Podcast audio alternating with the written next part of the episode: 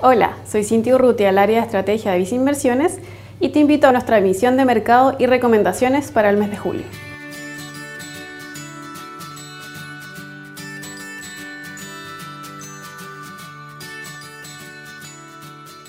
Con casi 12 millones de contagiados al 7 de julio del presente año, las cifras dan cuenta de una considerable expansión del virus en el mundo. De todos modos, ya algunas regiones comienzan a evidenciar señales más positivas. En este sentido, destacan los países de la región asiática y europea, en donde los nuevos contagios están siendo de forma más acotada y localizada. Así, se ha iniciado una fase de desconfinamiento gradual, en donde incluso algunos ya estarían abriendo sus fronteras a viajeros de distintos países. En contraste, en Estados Unidos se ha observado un rebrote más agresivo de la enfermedad en algunos estados como California, Texas y Arizona, lo que ha traído como consecuencia un retroceso de las reaperturas en muchos estados.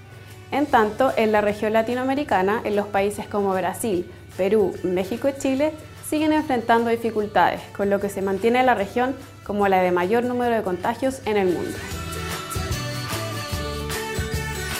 Para evitar el colapso financiero y poder reactivar la economía, los bancos centrales globales han cumplido un papel fundamental, actuando de manera rápida y eficiente, donde no solo hemos visto importantes despliegues de recursos en los países desarrollados, que tienen significativas fuentes de ingreso, sino que también en las economías en desarrollo. Mientras las economías comienzan a reabrir sus actividades, el camino hacia la recuperación resulta altamente incierto. Así, importantes entidades han dado cuenta de recortes de sus proyecciones de 2020. De hecho, el Fondo Monetario Internacional estima una caída del PIB mundial de 4,9% en el 2020 para luego repuntar en un 5,4% en el próximo año. En el ámbito nacional, nuestras perspectivas apuntan a una contracción en el PIB local de 6,6% en el presente año, para luego mostrar un crecimiento de 5,2%. De todos modos, lo anterior está muy sujeto a la evolución de la enfermedad y las medidas sanitarias.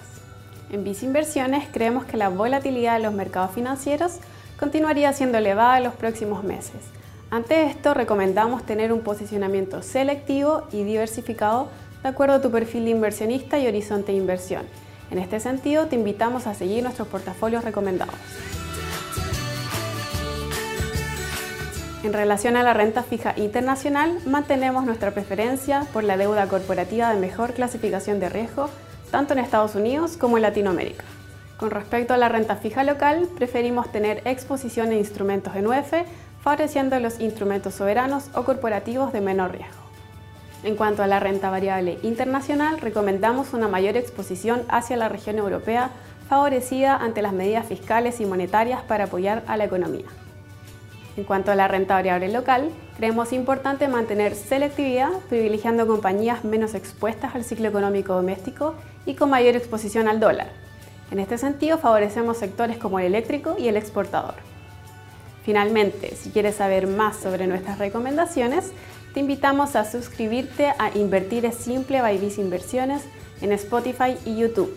Prefiere nuestras plataformas digitales y canales remotos para invertir en visainversiones.cl, app Banco Vice o contacta directamente a tu ejecutivo de inversión.